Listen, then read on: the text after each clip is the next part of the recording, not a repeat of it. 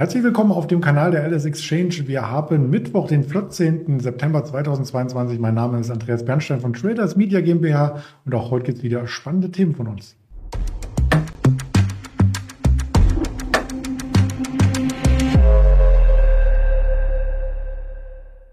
Wenn ich uns sage, meine ich natürlich einen Händler im Idealfall und äh, mich. Heute haben wir den Patrick zu Gast, den hole ich gleich hinzu. Zuvor der Risikodisclaimer, all das, was wir in den nächsten rund zehn Minuten hier veröffentlichen, ist ganz objektiv mit Blick auf Charts, auf Meldungen, auf äh, gesagt und quasi nochmal ähm, resümiert mit unserer persönlichen Meinung, keine Handelsempfehlung, keine Anlageberatung. Da holen wir gleich mal den Patrick dazu. Hallo Patrick.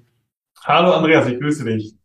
Ja, wenn man nur den DAX sich heute anschaut, müsste man meinen, oh, sieht nach Plus aus, aber der Schein trügt, denn wir hatten gestern ordentlich was auf die Mütze bekommen. Genau, richtig. Also wir hatten ja äh, davor die Tage auch schon erlebt, dass der Markt so eine leichte Erholungsrallye hingelegt hat. Äh, die vier Tage vor gestern äh, lag ganz einfach daran, dass eben Experten davon ausgegangen sind, auch die Marktteilnehmer, ähm, dass die Inflation so ein bisschen zurückkommt, äh, dass man hier eben keinen Anstieg der Teuerungsraten mehr hat und gestern gab es dann den, den großen Knall, äh, die Verbraucherpreise wurden veröffentlicht. Und äh, die sind deutlich stärker gestiegen, als man das vermutet hatte, ähm, weil jetzt auch die Energiekosten ein bisschen zurückgekommen sind äh, und auch die, die äh, Lebensmittelpreise ähm, dann jetzt so ein bisschen entspannter reagiert hatten, hatte man gehofft, dass dort eben insgesamt die Rate reduziert werden könnte, also dass man sogar rückläufige Preise hatte äh, und dass nur die Kernrate eben steigt, die um Energie und Lebensmittel bereinigt ist. Allerdings gab es da gestern dann eben äh, beide Raten, die da wieder eben stärker angestiegen sind, als man das vorher vermutet hatte.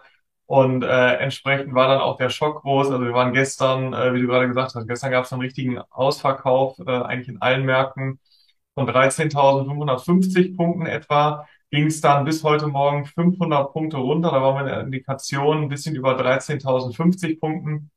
Äh, also nicht mal innerhalb von 24 Stunden dort eben 500 Punkte, die wir äh, im DAX verloren haben. Und entsprechend sieht das dann heute Morgen so ein bisschen rosig aus, dass man denkt, ach, sieht ja relativ freundlich aus. Wenn man aber weiß, was gestern passiert ist, dann ist das eben nur so eine, so eine Gegenbewegung auf diesen massiven Ausverkauf von gestern.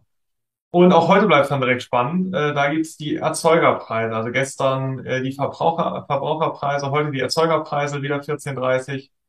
Ähm, und da kann man dann mal, äh, mal sehen, ob die Inflation da zumindest ein bisschen zurückkommt, weil das eben großen Einfluss auf den Markt hat, äh, auf die Geldpolitik. Man hatte eigentlich gehofft, dass jetzt die Zinsanhebungen schon ausreichen, äh, dass man hier äh, die Inflation in den Griff bekommt. Deswegen auch die Erleichterung zuvor. Das ist jetzt nicht der Fall. Das heißt, man hat hier Angst vor weiteren Zinserhöhungen, dass man da eben in die Rezession schlittert und entsprechend äh, ja, wird dann mit Argusaugen quasi auf die äh, Entwicklung, Zuteuerungsraten, äh, Verbraucherpreise, Erzeugerpreise und so weiter geschaut, äh, in der Hoffnung, dass die Zinsanhebung, die es bis jetzt gegeben hat, eben schon ausreichen, um die Inflation eben in den Griff zu bekommen. Ja, zwei Anmerkungen von meiner Seite dazu. Also wenn ich mir das Kostenniveau jetzt anschaue, ist das im Grunde genommen ja noch knapp über den Hochs, die wir am Freitag gesehen haben. Also wenn man die zwei Tage mal ausradiert, ja, kann man ja genauso wieder, wieder nach vorne blicken wie Freitagabend schon. Ja, genau, das, das stimmt. Nur, dass in der Zwischenzeit eben eine Menge passiert ist mhm. äh, und dass eben eine große Erleichterung schon mal vorweggenommen äh, gab, dass da man eben gehofft hat, dass äh, jetzt die Inflation eben kippt und der Inflationshöhepunkt erreicht ist. Ähm, das äh, bleibt ja zu hoffen, dass wir äh, auf Gesamtjahressicht eine Inflation dieses Jahr äh, in einem hohen Bereich haben werden, ist klar. Aber man hat eben gehofft, dass es jetzt zumindest schon mal rückläufige Preise gibt und deswegen ist dann auch diese Bewegung gestern nach oben äh, so, so stark verlaufen. Ähm, wir waren hier im Handel auch selbst überrascht, dass es eben schon vor den Zahlen diese Erleichterung gab. Warum man da jetzt nicht oder als Marktteilnehmer nicht noch abwartet, ähm, bis die Zahlen dann endgültig draußen sind. Und sind dann eben schon im Tagesverlauf eben sehr, sehr fest gewesen. Und äh, dann gab es eben die Umkehr direkt 14.30 Uhr äh, mit den Ver Verbraucherpreisen. Und dann gab es eben äh, den Fall, dass die ganzen Gewinne wieder abverkauft wurden und wir, wie du gerade sagst, eben äh, auf den Niveaus von Freitag wieder notierten. Ähm, also viel passiert in der Zwischenzeit. Wenn man jetzt von Freitag bis gestern dann eben die Zeit verschlafen hat, dann hat man gedacht, es ist äh, eben relativ entspannter Handel, aber das Gegenteil war der Fall gestern. Ja. Ich habe von ein paar Future-Händlern quasi die Info bekommen, dass es äh, eher Short-Eindeckungen waren, weil wir auch in Richtung des längeren Abwärtstrends gelaufen sind im DAX und dass die dann äh, quasi erstmal gecovert haben, weil sie ja nicht wussten, hätte ja auch nach oben gehen können. Wenn man sich die ähm, Rückläufe bei den Verbraucherpreisen anschaut von 9,1 auf 8,3 Prozent äh, mitten zwei Zinsanhebungen letzten Endes, äh, könnte man ja ausrechnen, dass die ähm, Verbraucherpreise gar nicht mehr ansteigen, wenn die FED irgendwie das Ganze zehnmal tut. Aber dann wäre der Zinssatz irgendwie bei 8, 9 Prozent. Genau, das Problem ist ja auch, äh, die Zinsen an sich ähm, sind gar nicht so relevant. Also auch natürlich, niedrige Zinsen sind immer gut für, für den Aktienmarkt, äh, da viel billiges Geld dann auch im Umlauf ist. Das Problem, was hier aber am Markt äh, gesehen wird, ist eben die Rezessionsgefahr. Also wenn ich eben die, die Zinsen zu stark erhöhe, ähm, und da muss es gar nicht auf die acht Prozent kommen, die du gerade angesprochen hast, sondern ähm, wenn die, wenn die Zinsanhebung so stark erfolgt, dass wir hier äh, in der Rezession schlittern, ähm, dann wird es eben realwirtschaftlich extrem schwierig und dann leiden auch die Zahlen der Unternehmen und äh, die, die Unternehmen werden, werden viel weniger attraktiv. Also ich glaube, man hat hier eher Befürchtungen um die Realwirtschaft als vielmehr um das Zinsniveau und was es dann mit dem Geld macht, ob es teuer oder günstig ist, sondern wirklich, dass man hier Angst vor, vor wirklich äh, einer schwierigen realwirtschaftlichen Zeit hat. Also von daher ähm, ist es da auch wichtig, dass man dass man die Zinsen eben ganz stark im Auge behält, aber die, die FED oder alle, alle Zentralbanken, ähm, jetzt die EZB äh, und äh, wenn man jenseits des Atlantiks guckt, haben auch gesagt, dass es eben primär das Ziel ist, die Inflationsrate jetzt äh, zu bekämpfen und dass man im Zweifel dann auch ähm, ja, ein rückläufiges Wirtschaftswachstum in Kauf nehmen muss. Und je weniger Zinsschritte man macht, umso äh, erfreulicher ist es dann eben für die wirtschaftliche Entwicklung auch. Und das ist eher so die Angst, die da jetzt gespielt wird. Ja, du sagtest es schon, das beschäftigt uns rund um den Globus. Gestern kamen auch die Verbraucherpreise aus ähm, in Deutschland und die sind tatsächlich auch ähm, auf einem hohen Niveau. Da hat also die erste Zinsanhebung der EZB ja noch gar nicht wirken können. Die war erst am ähm, Donnerstag. Aber was äh, schon eine Wirkung zeigt, ist beim Euro-US-Dollar, denn erst einmal mit der Zinsanhebung im Euroraum ist der Euro gestiegen äh, zum Dollar bis auf die Abwärtstrendlinie. Wir haben gestern mal ganz kurz drüber gesprochen mit dem Daniel Saurenz und jetzt das Bild nach den Zahlen ist interessant, denn da gab es einen genauen Abprall. Wir fielen sogar wieder unter die Parität, weil jetzt die Wahrscheinlichkeit steigt, dass in den USA der nächste Zinsschritt und der auch ganz groß einhergeht. Aber lass uns nicht so viel über Zinsen äh, sprechen, sondern auch über ein paar Einzelunternehmen. Du hast die Oracle mitgebracht. Am Montag gab es da Quartalszahlen. Der Umsatz sieht gut aus, aber wie bei vielen Unternehmen an den Margen hapert's. Genau, richtig. Montagabend äh, gab es dann die Quartalszahlen nachbörslich und ähm, man hat eben vermeldet, dass es ein boomendes Cloud-Geschäft gibt äh, und auch die Übernahme, die dann hier eben konsolidiert wurde, äh, die Cerner Corporation, äh, die haben dann dazu beigetragen zusammen, dass es eben Umsatzplus gab äh, von fast 18 Prozent ähm, gegenüber dem Vorjahreszeitraum. Das heißt, wir hatten hier etwa einen Umsatz von 11,45 Milliarden US-Dollar. Ähm, und das wurde eigentlich auch sehr, sehr positiv von den Analysten aufgenommen, weil man hier eben vermutet hatte, dass es eben ähm, ja keinen keinen so starken Anstieg geben würde äh, und sich das dann eben auch entsprechend auf das Ergebnis niederschlagen würde, was auch jetzt in diesem Falle negativ äh, belastet war. Das heißt, es gab deutlich höhere Betriebskosten, äh, so dass der Gewinn um 37 Prozent etwa ähm, geschrumpft ist, aber äh, Oracle immer noch 1,55 Milliarden US-Dollar etwa verdient hat in diesem Quartal. Ähm, von daher gab das so ein bisschen Erleichterung, aber es war jetzt auch äh, oder gab keinen Anlass dafür Freudenstürme. Ähm, es gab eigentlich relativ wenig Bewegung in der Oracle nach den Zahlen. Ähm, im, Im sehr schwachen Marktumfeld gestern hat sich die Oracle entsprechend aber ganz gut gehalten. Also ähm, gerade als ich rausgegangen bin, waren wir etwa bei 76,50 Euro, was auch etwa das Niveau von vor den Zahlen war.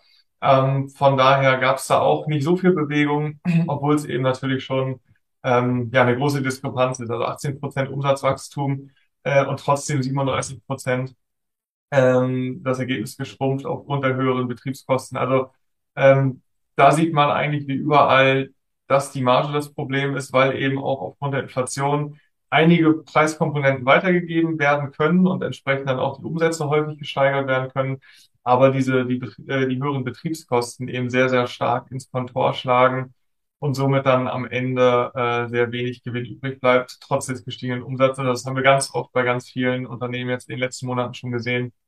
Und da blieb auch die Oracle nicht verschont von. Ja, und äh, einen Tag vor den Quartalszahlen hat Oracle noch gesagt, dass sie versuchen, über Preiserhöhungen natürlich bei den Kunden auch ein bisschen was zurückzuholen, damit die Marge nicht komplett wegbricht.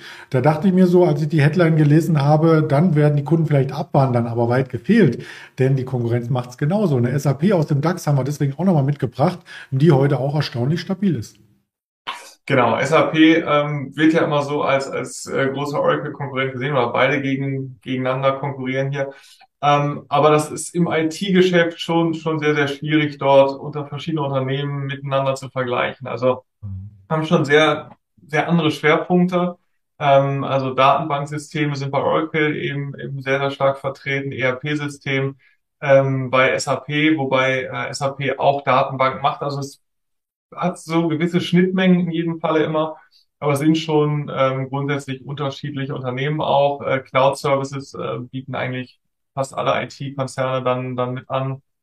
Ähm, und entsprechend äh, ja, kann man das schon miteinander vergleichen. Man muss sich aber immer dessen bewusst sein, dass es noch, noch andere Geschäftsfelder sind auch, die, die mit aufgenommen werden. Und ähm, ja, im IT-Bereich ist es eben so, dass man da eben auch relativ einfach, sage ich mal, die Preise weitergeben kann ähm, wenn es wenn geschlossen geschieht, also wenn, wenn alle anderen das eben mit, an, äh, mit anheben. Ähm, und man hat den großen Vorteil, dass eben große Unternehmenskunden und auch große Mittelständler, die bei SAP ähm, eben stark im Kundenstamm vertreten sind, ähm, dass sie teilweise gar nicht wechseln können, weil das eben mit einer sehr, sehr großen, mit einem großen Migrationsaufwand verbunden ist, wenn dort IT-Systeme umgestellt werden müssen, dass das halt gar nicht möglich ist, dann eben in so kurzer Zeit die ganzen Systeme äh, umzustellen. Und entsprechend kann man da schon äh, an einigen Stellschrauben die Preise anpassen. Ähm, und das trifft dann aber eben wieder ähm, die, die Unternehmen, die darauf angehen, diese Industrieunternehmen, haben wir gleich noch jemanden dabei, die dann eben auch hier wieder die gestiegenen Kosten mit kompensieren müssen und das vielleicht nicht so einfach weitergeben können. Von daher sehen wir das aber auch der IT-Sektor, ähm, gerade so auch äh, Softwareunternehmen können das, können diese Preissteigerung häufig gut weitergeben. Ähm, da gibt es dann andere Unternehmen, die mehr mit Leidenschaft gezogen werden. Mhm. Genau, also am Ende sagen vielleicht andere Unternehmen, wegen SAP und Oracle, wegen den Kosten, müssen wir jetzt äh, den Gewinn cutten. Also kommen ja immer viele Sachen zusammen. Aber vielleicht war das auch so ein kleines Puzzlesteinchen bei Kion. Die Aktie, die ist heute richtig rot. Genau, richtig. Ich weiß nicht, inwieweit die äh, IT-technisch aufgestellt sind, ob es da äh, eine Oracle gibt oder SAP, die dort ähm, mit der Kion verbandelt ist. Äh, das kann ich nicht sagen, ob das ähm, noch auch einen Einfluss hatte, aber auf jeden Fall auch die Kion, ähm, Gabelstaplerhersteller, ähm, deutlich gestiegene Kosten im Projektgeschäft. Also ich habe dort gelesen, Material, Energie und Logistikkosten, die hier eben sehr, sehr stark angestiegen sind ähm, so dass es dann gestern Abend zu einer Gewinnwarnung kommen, die, äh, kam, die gestern Abend dann noch herausgegeben wurde und man aktuell damit rechnet, äh, dass in diesem Quartal ein Verlust im niedrigen dreistelligen Millionenbereich droht. Äh, Im Vorjahr hatte man noch äh, etwa 230 Millionen Euro Gewinn ausgewiesen und ähm, der ist jetzt komplett verpufft aufgrund dieser höheren, auf die, aufgrund der höheren äh, Kosten, die dort eben verbucht werden müssen. Und auch der, der Auftragseingang ähm, liegt deutlich unter Vorjahr. Äh, und somit äh, ist das natürlich eine Horrornachricht, ähm, die die Kion jetzt nochmal auf weitere Tiefs gedrückt hat. Ich habe das äh, im Chart gerade nochmal nachgeschaut. Ende 2021 standen wir bei der Kion bei 103,70 Euro etwa. Äh, und aktuell haben wir 75 Prozent dieses Werts fast eingebüßt auf, äh, vorhin waren wir knapp unter 26 Euro, als ich aus dem Handel gegangen bin. Also das ist schon ähm, ja ein sehr, sehr starkes Stück, äh, wenn man sich die Kursbewegung anschaut und man da jetzt nur noch bei einem Viertel äh, des Wertes von vor einem Jahr etwa notiert. Ähm, und da sieht man eben dann auch, was die Probleme sind, weshalb äh, dort die, die, die Ängste bestehen, dass es realwirtschaftlich sehr, sehr schwierig werden könnte, wenn man die Inflationsrate nicht in den Griff bekommt, wenn die Zinsanhebungen jetzt noch kommen, wenn dann auch vielleicht die Umsätze mit äh, negativ beeinflusst werden dann hat man hier eben an zwei Stellschrauben äh, Probleme, die auftreten. Also das ist schon eine sehr, sehr herbe Entwicklung, die Kion da vermeldet hat und entsprechend wird der Aktienkurs auch abgestraft, äh, wie es auch bei vielen Industrieunternehmen aktuell der Fall ist. Ja, gut, dass du das nochmal gesagt hast. Es ist ein Industrieunternehmen, also nicht ein Start-up, ähm, irgendeine chinesische Internetfirma, die in den USA notiert oder so, sondern tatsächlich ein Gabelstaplerhersteller und ein ganz großer. Ja, also schade, was es dafür Verwürfnisse gibt. Man kann nur hoffen, dass äh, wir eben nicht in eine große und lange Rezession abgekleiden und äh, schauen natürlich auch auf weitere Unternehmen. Die Quartalszahlen melden aus den USA, kommen noch ein paar Nachzügler. Die große Saison ist ja mehr oder minder durch. Es gab aber trotzdem, wie du schon gesagt hast, mit Oracle noch jemanden am Montag. Wir haben die Woche auch noch eine Adobe Systems zum Beispiel und ansonsten eher kleinere Unternehmen. Und du hattest auch schon erwähnt, die Erzeugerpreise heute Nachmittag sehr wichtig, 14.30 dann haben wir den Rohöllagerbestand 1630 und am Morgen dann gab es schon die Industrieproduktion aus der Eurozone. Die war auch äh, schlechter als erwartet übrigens. Das kann ich auf der Tonspur nochmal hier mit reinreichen. Und ansonsten gibt es ja ganz viele ähm, Ideen auf den Social Media Kanälen und auch Berichterstattungen. Und damit bedanke ich mich bei dir für den Input und wünsche dir eine schöne Mittagspause. Danke dir, Andreas, dir auch. Auf Wiedersehen. Ciao.